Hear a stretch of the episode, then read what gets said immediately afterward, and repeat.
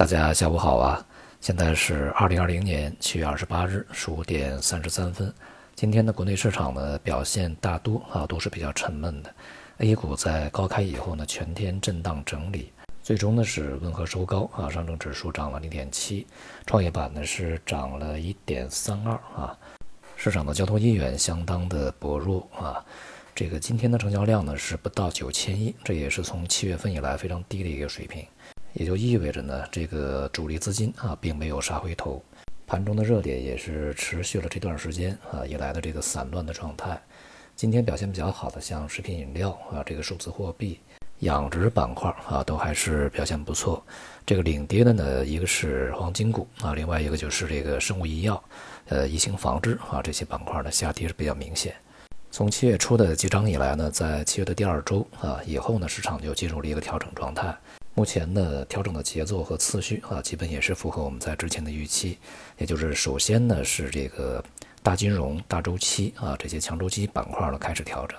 现在看起来呢，银行、这个保险啊、地产、资源类，它的调整呢都已经相当充分啊，尤其是银行股已经回到了起点啊。这些强周期的大盘蓝筹领跌啊，它主要是由于呢。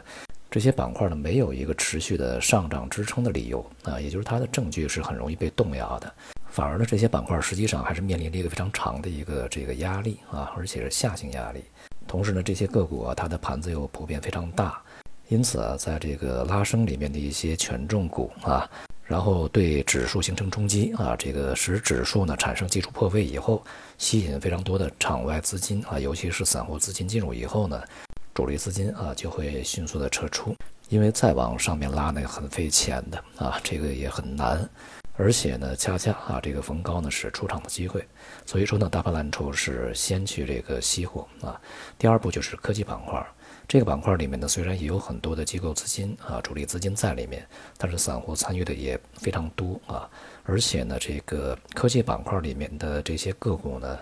除了少数几只以外呢，大多数的这个盘子并不是特别大啊，它不像这个金融啊、地产呐这些啊，都是非常大市值的，流动性非常高。科技股呢，普遍存在着一个流动性啊不是特别好的这个情况啊，所以说在这样的一个板块里面，前期这个拉升以后啊，获利盘呢就要逐渐的这个出走啊，在大盘的这个掩护之下啊，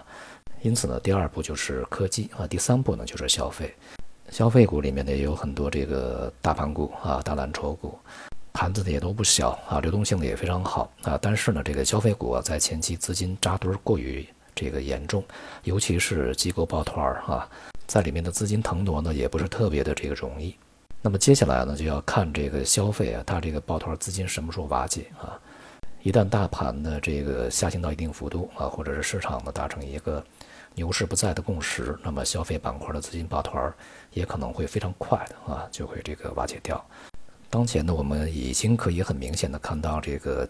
金融啊、科技啊啊他们的明显调整。那么接下来呢，可能啊我们会逐渐的去看到这个大消费啊进入到一个明确的深度调整状态。今天黄金股的这个下跌呢，也与啊今天贵金属冲高以后大幅回落有关。那么黄金价格在冲击这个两千点附近啊，这些关卡遭遇阻力以后啊，应该是一千九百八十美元盎司附近啊，价格呢出现了比较大的一个回落啊，也是遭遇了汇率回吐。对于这个两千的关卡而言呢，一个啊，它是一个历史高位的密集所在；另外一个呢，它也是一个非常重要的心理关卡。在这样的关卡面前呢，很难啊，就是一跃而过。前期积累的这些获利盘呢，会这个在附近水平啊。引发呃集中出走的这么一个局面，那么因此呢，在这个月末下个月初啊，预计呢黄金价格在当前水平有可能会进入到一个调整期啊，这种调整呢或许啊是以这个月度级别来去计算的，尤其是在美元呢经过前面的比较这个持续的啊单边的幅度已经非常大的这种下跌以后啊，需要在短期中短期进入到一个整理状态，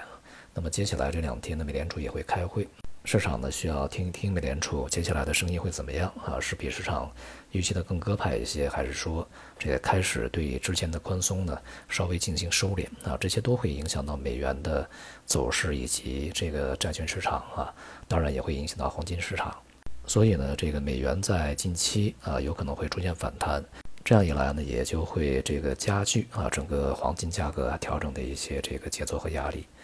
总的来说呢，当前市场都是处在一个调整状态中啊。那么尤其是股市呢，在金融科技已经实现了比较深度的调整以后，如果他们不能够在近一段时间稳定住，并且掉头回升，并且呢消费板块再跟上的话，那么市场啊恐怕它的方向呢就真的要认真的啊去对待一下。好，今天就到这里，谢谢大家。